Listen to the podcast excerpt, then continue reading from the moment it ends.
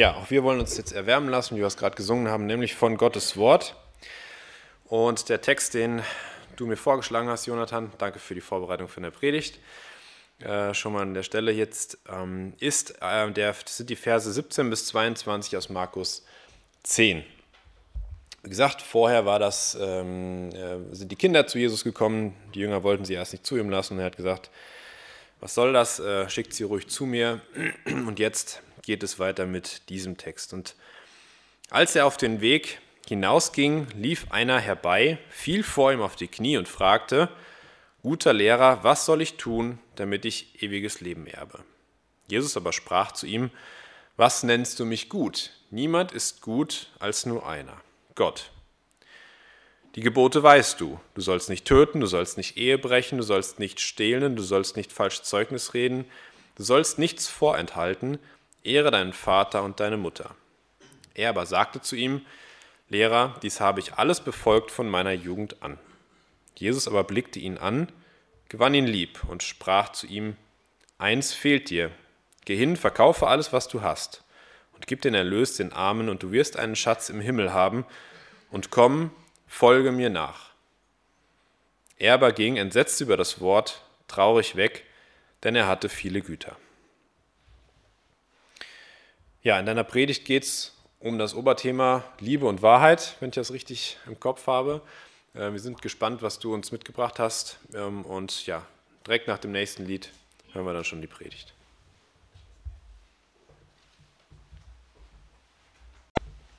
Einen wunderschönen guten Morgen auch von mir. Weil wir das Lied gerade gesungen haben, äh, ich, für mich persönlich finde diese Vorstellung, mutig komme ich vor den Thron, mutig komme ich vor den Thron Gottes, muss wahrscheinlich ein bisschen niedriger machen, ähm, von, von Gott, dem Schöpfer, dem Allmächtigen, äh, ist für mich persönlich super schwierig.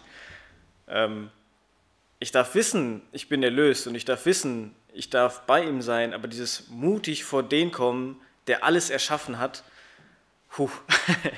finde ich äh, sehr herausfordernd. Aber immer wieder auch ein spannender Gedanke, äh, zu wissen, okay, ich bin erlöst. Ich habe keine Sünde mehr, die mir dem Last ist. Ich bin geheiligt worden. Ähm, ich darf Gott meinen Vater nennen, also darf ich eigentlich auch mutig vor den Thron kommen, darf aber gleichzeitig nicht vergessen, wer er ist. Spannender Konflikt. Soll es heute nicht umgehen, finde ich nur immer wieder spannend. Ich habe euch was mitgebracht. Ich hoffe, jeder hat die Möglichkeit, außer die ganz da hinten, aber da lagen, glaube ich, ein paar mehr Zettel. Ähm, ihr müsst mir nämlich eine Bitte erfüllen. Und zwar hat hoffentlich jeder einen Stift und einen Zettel vor sich liegen. Ich würde ganz gerne von euch ein bisschen Feedback bekommen.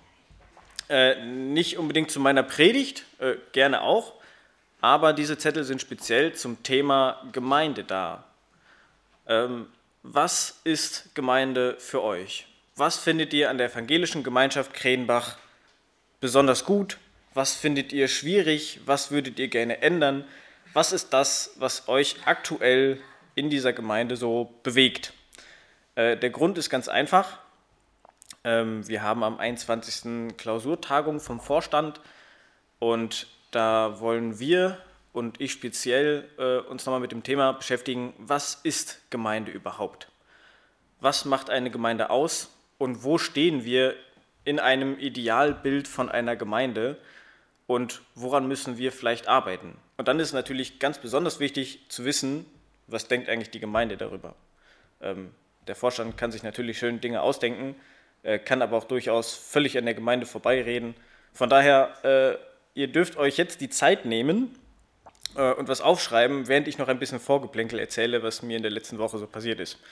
Schnappt euch einen Stift, schnappt euch einen Zettel, schreibt euch auf, was euch in den Sinn kommt äh, da hinten ist auch eine Box, wo ihr das nachher reinpacken könnt. Äh, also fühlt euch frei, ruhig ein bisschen Gewusel zu veranstalten. Ihr habt noch ein bisschen Zeit. Ähm, ich möchte euch währenddessen noch ein bisschen was erzählen über die letzte Woche. Äh, wir haben relativ spontan letzte Woche Sonntag einen kleinen Lobpreisabend festgelegt für Dienstagabend. Äh, und obwohl Feiertag war, haben wir den Tag vorher damit verbracht, im Finkenweg schwerer Dau zu machen und wir sind echt gut vorangekommen. Und auf dem Weg vom Finkenweg nach Hause zum Duschen und wo wir dann als nächstes zur Heike Franz fahren wollten, war ich so voller Vorfreude. Ähm, das hat meine Frau bestimmt tierisch genervt. Aber ähm, es war einfach, einfach super cool zu wissen, hey, ich komme jetzt, habe richtig was geschafft und jetzt darf ich nochmal Lobpreis machen. Äh, es gab auch noch gutes Essen. es war richtig schön. Und die Janine hat mir dann im Auto gesagt, ey, deine Laune hängt echt so stark davon ab, was du siehst, was du geschaffen hast. Ähm, ich habe vorher bestimmt vier Tage lang damit zugebracht, Bodenfliesen abzuklopfen. Super nervig. Ähm, also ich habe bestimmt für eine Fliese so äh, 15 mal 30 Zentimeter, keine Ahnung, äh, fünf Minuten gebraucht, weil die so fest waren. Ähm, das hat dementsprechend echt lang gedauert und äh, danach an dem Tag war ich nie glücklich, weil ich habe kaum was geschafft. Und für mich ist dieser Gedanke so spannend, habe ich das vielleicht auch in meinem Glaubensleben? Habe ich nur Freude an Gott, wenn ich ihn wirklich wirken sehe? Habe ich nur dann einen Blick für das, was er mir schenken will, wenn ich wirklich sehe, hey, da hat Gott gerade gewirkt? Und das hat mich dann doch ein bisschen nachdenklich gemacht. Und ich möchte euch diesen Input mitgeben in eine kurze Zeit der Stille vor der Predigt. Hey, wo bin ich in einem Punkt, wo ich die Freude Gottes einfach nicht spüre, weil ich ihn einfach gerade nicht wirken sehe? Wo brauche ich einfach diese Gewissheit, dass Gott da ist und dass er wirkt, auch wenn ich das nicht sehe? Und da dürfen wir einfach vor Gott treten, vor den Allmächtigen, vor den Schöpfer des Himmels und der Erde. Und wir dürfen ihm jetzt schon danken. Wir dürfen ihm preisen für das, was er getan hat, für das, was er tut, auch wenn wir es nicht sehen. Und ihr dürft gerne auch noch mitbeten für mich, dass äh, ich hier vorne nicht irgendwas rede, sondern dass ich Gottes Wort verkündigen kann, das, was er euch sagen will. Und ich schließe die Zeit der Stille dann mit einem Gebet ab. Mein Gott, du bist größer, als ich mir dich vorstellen kann. Du bist weiter, als ich es begreifen kann. Du bist stärker als alles, was mir begegnen kann. Und ich darf Vater zu dir sagen. Danke, dass du dich uns genaht hast, dass du deinen Sohn geschickt hast, dass du bei uns bist. Danke, dass du uns dein Wort gegeben hast. Und danke, dass du dein Wort uns auch uns erklären willst. Ich möchte dich bitten, dass du mir jetzt die richtigen Worte gibst. Und ich möchte dich bitten, dass du Ohren und Herzen öffnest für dein Wort. Amen.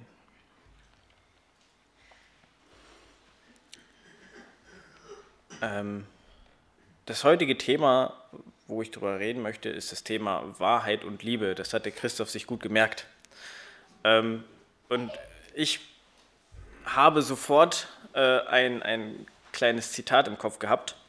Ähm, wer von euch kennt denn das Team Rocket? Wenn euch das gar nicht sagt, überhaupt kein Problem. Ähm, da geht es auch um mehr so eine, eine, eine Serie und eine Spielecke. Überhaupt nicht schlimm, aber ähm, es gibt einen Auftritt und bei jedem Auftritt dieser zwei Personen kommt das folgende. Jetzt gibt es Ärger und es kommt noch härter. Wir wollen über die Erde regieren und unseren eigenen Staat kreieren. Liebe und Wahrheit verurteilen wir. Mehr und mehr Macht, das wollen wir. Jesse und James, Team Rocket, so schnell wie das Licht, gibt Liebe auf und bekämpft uns nicht. Kam mir sofort bei dem Gedanken, okay, was könnte ich als Thema nehmen, Wahrheit und Liebe, kam mir das sofort in den Sinn. Äh, so hart ist man davon geprägt, was man in seinem Leben so konsumiert hat. Aber es ist sehr spannend. Liebe und Wahrheit verurteilen wir. Also das ist das, was keinen Wert hat. Alles, was Wert hat, ist die Macht zu haben oder einen Staat zu haben so ist das, was äh, man heute so als Antagonist tatsächlich äh, ja, vorgeschlagen bekommt, immer wieder spannend. Aber nur so von dem, was ich so in meinem Leben mitgekriegt habe, ich habe euch drei Situationen mitgebracht. Drei Situationen, wo ihr selber mal beurteilen könnt, Wahrheit oder Liebe. Würde ich in der Wahrheit re äh, reagieren oder würde ich in Liebe reagieren? Ähm, damit ich das ein bisschen prüfen kann, äh, die Leute, die digital dabei sind, dürfen einfach mitmachen, das kann ich aber ja nicht sehen.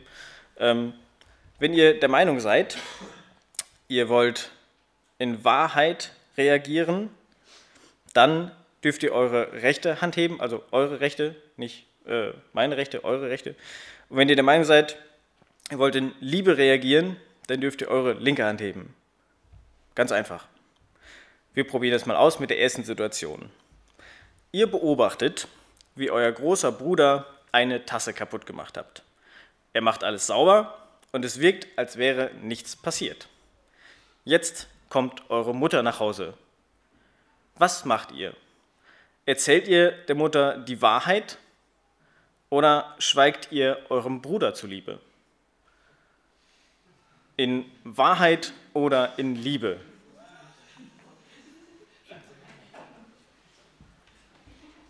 Okay, das zählt nicht.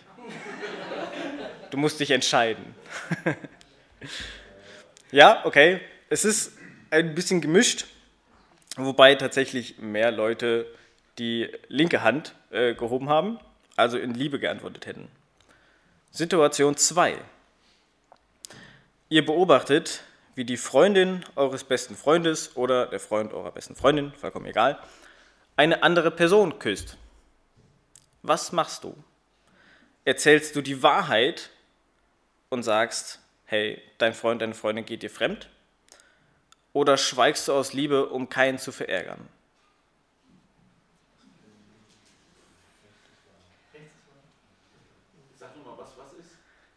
Äh, rechts ist Wahrheit, links ist Liebe. Das ist, äh, ich glaube, ich habe kaum einen gesehen, der in, in Liebe antworten würde, also relativ eindeutig. Kaum einen. Ja, ja, das hatte ich gesehen, Achim. ja, Situation 3. Danach seid ihr auch wieder erlöst. Ein junger Mann kommt zu dir und will in den Himmel kommen. Und er sagt, dass er alle Gebote gehalten hat. Was sagst du ihm? Sagst du ihm die Wahrheit und sagst, dass es nicht reicht? Oder sagst du ihm in Liebe, dass er in den Himmel kommen wird?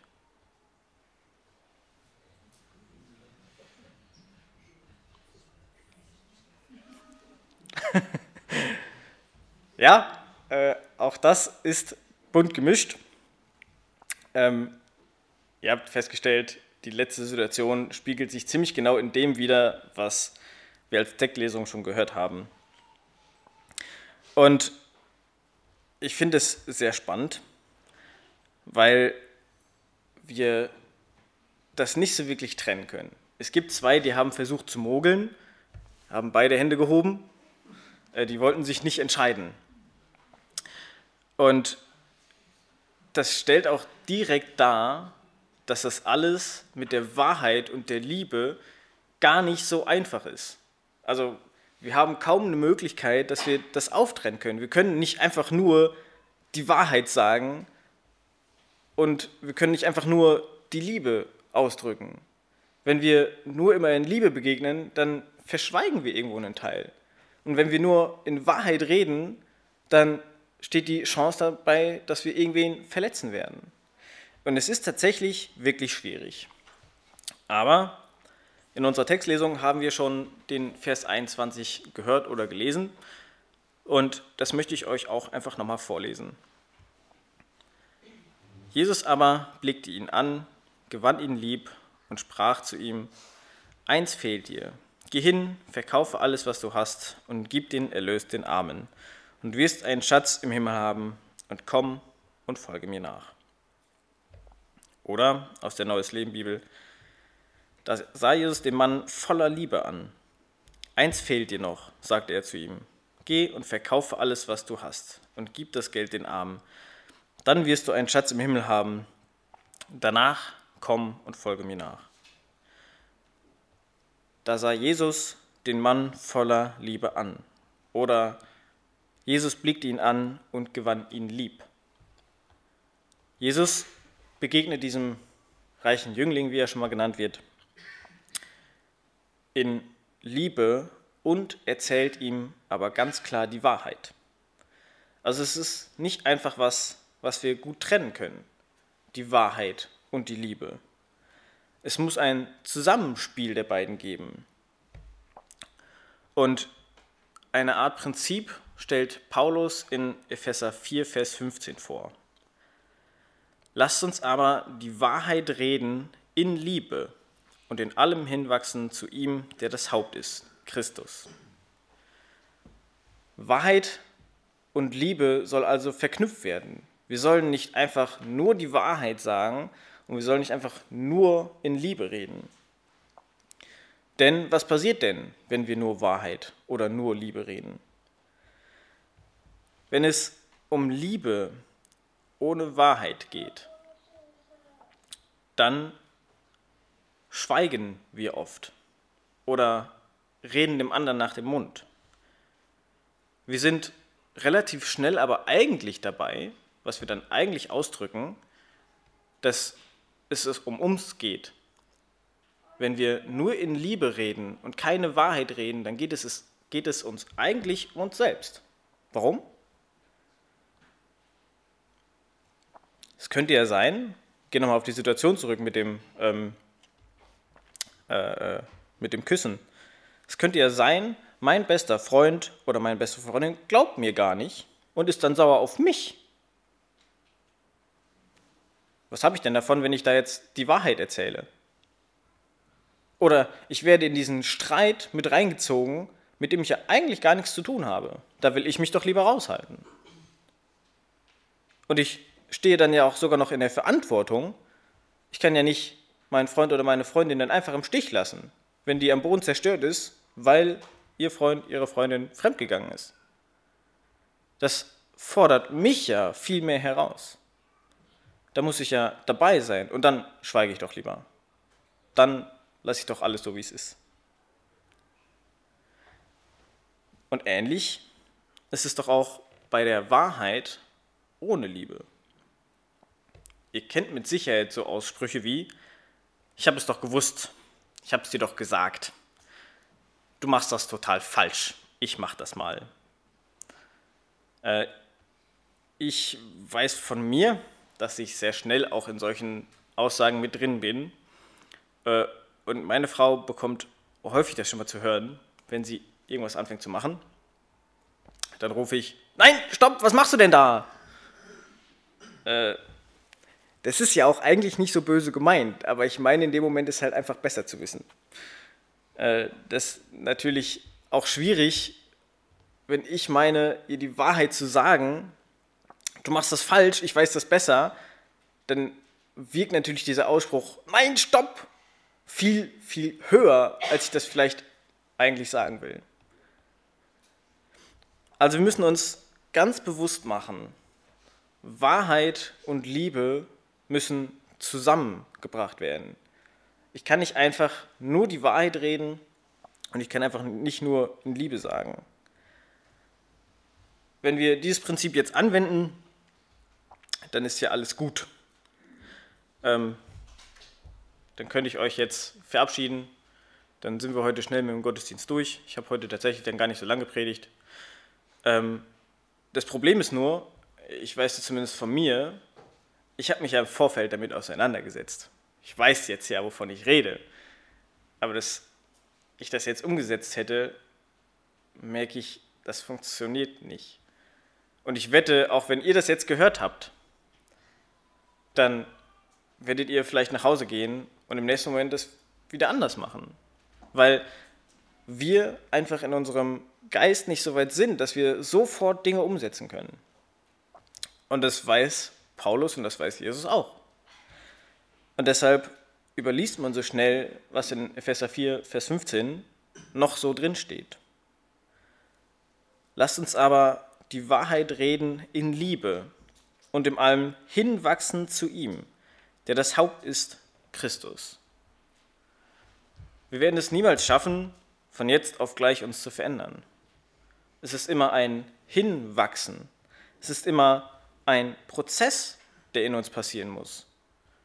Das wäre auch vielleicht zu einfach, wenn wir einfach auf Knopfdruck äh, unser Leben ändern könnten. Aber wir können uns immer wieder bemühen, wir können immer wieder uns bewusst machen, hey, das ist ein Wachstum. Ich will wachsen hin zu Christus. Und deshalb können wir uns immer wieder daran erinnern, wenn wir etwas falsch gemacht haben, dass wir immer weiter wachsen dürfen. Wir werden immer wieder Fehler machen, aber wir dürfen weiter wachsen. Das Prinzip könnte also sein, kontinuierlich weniger dämlich zu handeln. Ähm, ob das so funktioniert, ich hoffe schon. für mich persönlich heißt es aber, wenn wir uns diesen Wachstumsprozess bewusst machen und immer mehr versuchen wollen, in Liebe und Wahrheit und nicht getrennt voneinander zu handeln, dass wir gucken müssen, wie funktioniert das überhaupt. Und für mein Gegenüber ist es dann auch wichtig, wenn wir uns den reichen Jüngling nochmal anschauen. Jesus begegnet ja dem reichen Jüngling in Liebe und Wahrheit. Und der Reaktion ist relativ schnell, der Jüngling ist entsetzt und geht traurig weg. Warum geht er weg? Er geht weg, weil Jesus ihm genau aufgezeigt hat, woran sein Herz wirklich hängt. Jesus zeigt in seiner Liebe und Wahrheit auch uns ganz genau, was uns wirklich von ihm abhält. Und er will uns frei machen. Er will uns nicht unserer Freude berauben, sondern er will uns wirklich frei machen. Und wenn wir zu Jesus hinwachsen, dann wollen wir das lernen. Wir wollen weg von unseren Götzen kommen, wir wollen mehr zu ihm hinwachsen. Und wenn wir jetzt versuchen wollen, in Wahrheit und Liebe zu handeln, dann brauchen wir ein paar Orientierungspunkte. Und ich habe mal versucht, vier Punkte relativ praktisch euch mitzubringen. Ähm, wenn wir in Wahrheit und Liebe Leuten begegnen wollen, dann müssen wir uns Gedanken darüber machen. Wenn wir jemanden fest, bei jemandem feststellen, dass er einen Götzen hat, Geld, Sex, Social Media, Auto, keine Ahnung, äh, ihr wisst selber, woran euer Herz wahrscheinlich hängen könnte oder seht es bei anderen, dann ist der erste Gedanke, den wir uns mal überlegen können, bin ich denn überhaupt die richtige Person, um das meinem Gegenüber mitzuteilen? Bin ich überhaupt in der Lage dazu? Wenn man sich die folgenden Fragen stellt, ähm, ich habe Freude daran oder habe ich Freude daran, andere zu kritisieren? Oder fühle ich mich besser daran, wenn ich andere kritisiere? Oder sehe ich mich mit dem anderen überhaupt auf Augenhöhe? Habe ich vielleicht Ähnliches erfahren und der Schmerz trübt meine Sicht? Dann bin ich doch vielleicht gar nicht mehr so in der Lage, Sachen zu formulieren in der Wahrheit und der Liebe, weil ich vorbelastet bin. Vielleicht sollte ich persönlich dann nicht ein Gespräch führen. Wenn wir also jemandem in Wahrheit und Liebe zur Korrektur begegnen wollen, dann sollten wir ganz genau prüfen, bin ich die richtige Person oder frage ich vielleicht besser jemand anderen, der das besser kann. Als zweiter Punkt, es ist immer gut, sich zu überlegen, wann und wo so ein Gespräch geführt wird. Es ist sicherlich nicht die beste Möglichkeit, äh, direkt nach dem Gottesdienst die Leute anzusprechen, ich habe es dir doch gesagt, das ist der Punkt, äh, das wäre, glaube ich, fatal. Wenn wir so in Wahrheit und Liebe einfach reagieren würden, das funktioniert oft nicht. Die andere Person muss ja ein Stück weit offen dafür sein. Das heißt, wir müssen überlegen, wann und wo ist so ein Gespräch überhaupt angebracht. Der dritte Punkt. Was ist denn, wenn du angesprochen wirst? Jemand versucht dir in Wahrheit und Liebe zu begegnen und kritisiert dich, dann habe ich ganz schnell im Ohr das Conny-Hörspiel. Rums, die Tür ist zu und Conny ist sauer. Also, wenn du so auf Kritik reagierst, ähm, dann darfst du dir auch sicher sein, du bist im Wachstumsprozess hin zu Christus. Ähm, du darfst dieser Liebe und dieser Wahrheit, die dir entgegengebracht wird, lernen, anders zu begegnen. Wir dürfen Kritik auch annehmen. Und das ist natürlich schwierig. Wer hört schon gerne Kritik? Man wird auf Fehler aufmerksam gemacht. Man fühlt sich vielleicht sogar ertappt. Das ist super schwierig, von solchen Gedanken wegzukommen. Aber wir dürfen wissen, dass das nicht unser Ziel ist. Unser Ziel ist, hinzuwachsen zu Christus. Und ein spannender Gedanke dabei ist auch, wenn wir kritisiert werden, dann hält uns wohl auch jemand der Kritik für würdig, dass wir damit umgehen können. Das heißt, wenn du Kritik hörst, sei mal dahingestellt, ob sie tatsächlich in Wahrheit und Liebe geschieht, dann wirst du ein Stück weit geehrt, dann wirst du anerkannt als jemand, der die Kritik auch wirklich hören kann. Und wir dürfen dann die Kritik aufnehmen und dürfen prüfen und weiter wachsen zu Christus hin. Und wenn wir Kritik hören wollen, dann ist der vierte Punkt super einfach. Wenn wir Kritik hören wollen, dann kann ich jemandem, am besten dem ich vertraue, ein Mandat aussprechen. Habe ich jetzt mit dem Olaf zum Beispiel gemacht. Ich habe dem Olaf und der Olaf auch mir gesagt, hey, du darfst mir alles sagen, alles, was dir auffällt, egal wie hart das auch ist. Sprich mich an und sag mir, was dir auffällt. Das macht es zum einen einfacher für denjenigen, der die Kritik äußert, weil der weiß, hey, der hat mir gesagt, ich darf das machen. Und zum anderen macht es das für mich einfacher, weil ich dem gesagt habe, hey, der darf mir Kritik äußern, dann höre ich auch darauf. Das ist für beide Seiten nur sinnvoll. Und wir können auch da dann gemeinsam lernen, in Wahrheit und Liebe wirklich einander zu begegnen, diese Kritik aufzunehmen. Und ich habe jetzt relativ viel über Kritik gesprochen, wie Kritik ja, ausgesprochen wird, wer Kritik ausspricht, wann man das macht. Ähm, für mich ist aber noch ein Punkt wichtig. Und es ist, Kritik ist nicht nur eine Fehlerkorrektur. Kritik sagt nicht nur, hey, du machst da was, das ist nicht richtig. Kritik kann durchaus auch positiv sein.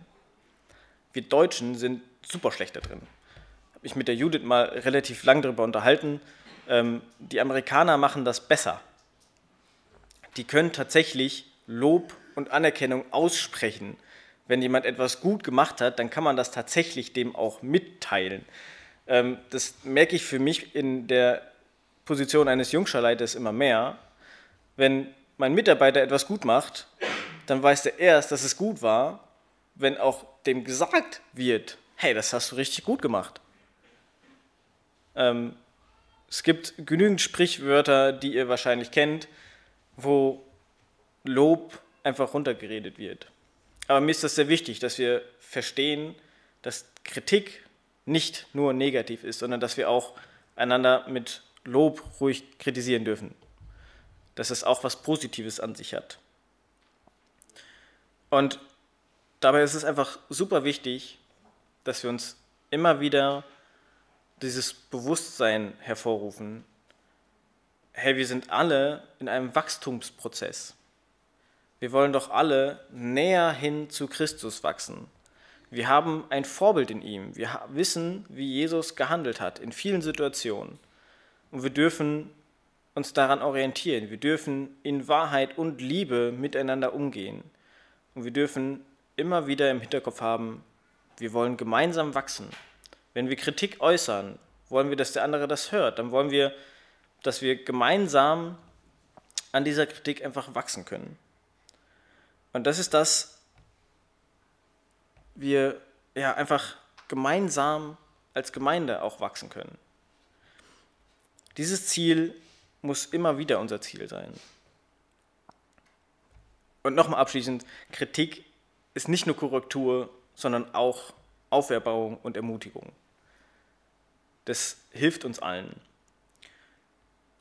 Ich möchte zum Abschluss noch beten und ähm, dabei wollen wir Gott wirklich die Ehre geben. Wer kann und will, darf gerne dazu aufstehen, aber er darf sich auch anders vor Gott so bewegen, wie er meint, dass er Gott die Ehre gibt. Ähm, da seid völlig frei in eurer Hingebung vor Gott.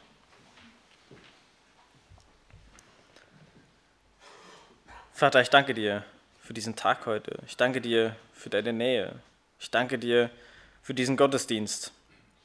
Ich danke dir, dass du uns ja, deinen Sohn geschickt hast und dein, deinem Wort einfach zeigst, wie Jesus gelebt hat.